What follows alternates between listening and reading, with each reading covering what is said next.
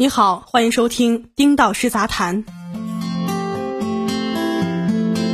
二零二一年四月七日，哈罗出行在北京七九八召开发布会，宣布推出适用于两轮电动车的产品 VV Smart 超联网机车系统，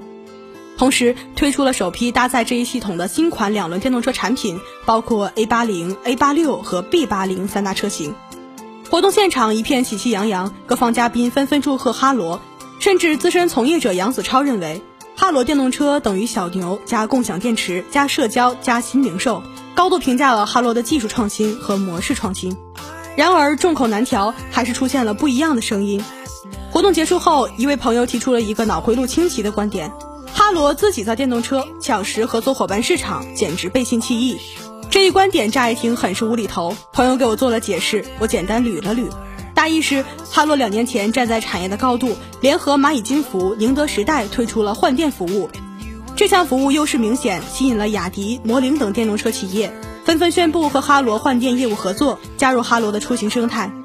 后来的发展也证明，因为这些企业的加入，反过来促进哈罗换电业务发展。而现在，哈罗自己也推出了电动车，主打的亮点也是换电。那么，哈罗这种既做裁判又做运动员的行为，不是抢夺雅迪等企业的市场吗？朋友进一步解释，这事情的性质好比阿里巴巴此前依靠快递公司，而现在自己又做了快递和四通一达竞争，这不是背信弃义吗？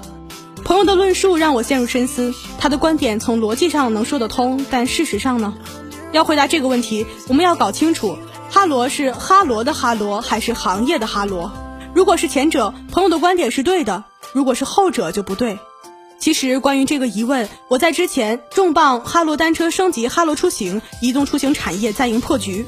策观哈罗、宁德时代、蚂蚁三方合作，共谋出行产业新闭环，技术驱动探索产业协同制造，哈罗何以构建两轮出行新生态等文章中反复提过。哈罗很清晰地认识到，移动出行不是哈罗一家的独奏乐，而是行业的共鸣曲。哈罗要想为更多个人机构提供服务，就得秉承着一个开放共赢的心态，打造开放平台，让各种类型的合作伙伴参与进来，给用户服务，同时把发展的红利分享出来，让各方伙伴共享。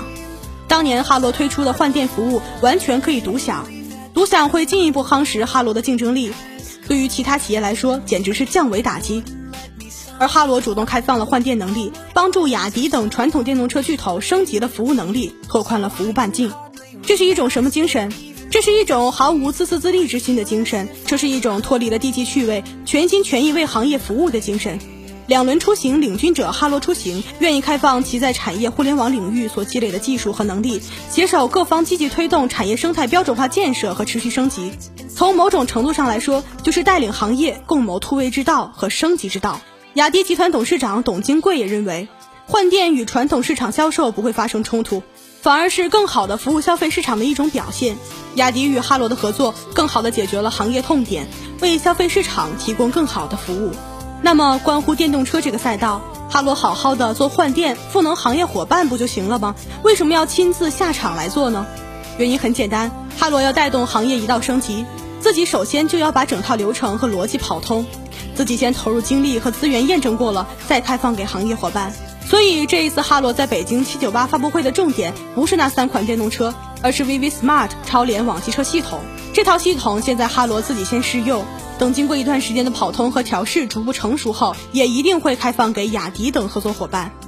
哈罗 VV Smart 超联网车机系统类似谷歌安卓系统，谷歌自己用的同时，也开放给了各个领域的合作伙伴。现在，谷歌自己的 APP 和软件硬件其实只占据这个生态系统的小部分，大部分的服务和产品还是由第三方合作伙伴提供。同样，三五年后，大街上跑着搭载 VV Smart 超联网车机系统的电动车，哈罗自身的产品也只能占据一小块，大部分还是雅迪、小牛等提供的。或许会有人问，那哈罗将来要成为一家公益组织了？当然不是。哈罗一切行为都要为其长远的商业化考量。VV Smart 超联网车机系统还是要为生态布局，从生态层面进行盈利。我们可以试想这么一个场景：有一天，你骑着搭载 VV Smart 超联网车机系统的雅迪电动车，骑在餐厅附件的屏幕上弹出了一个团购优惠套餐，那么这个服务很可能就是由哈罗生态中的伙伴提供的。这种服务跨越了电动车的品牌和类型。可以通过互联网服务畅通无阻地连接起供需两端。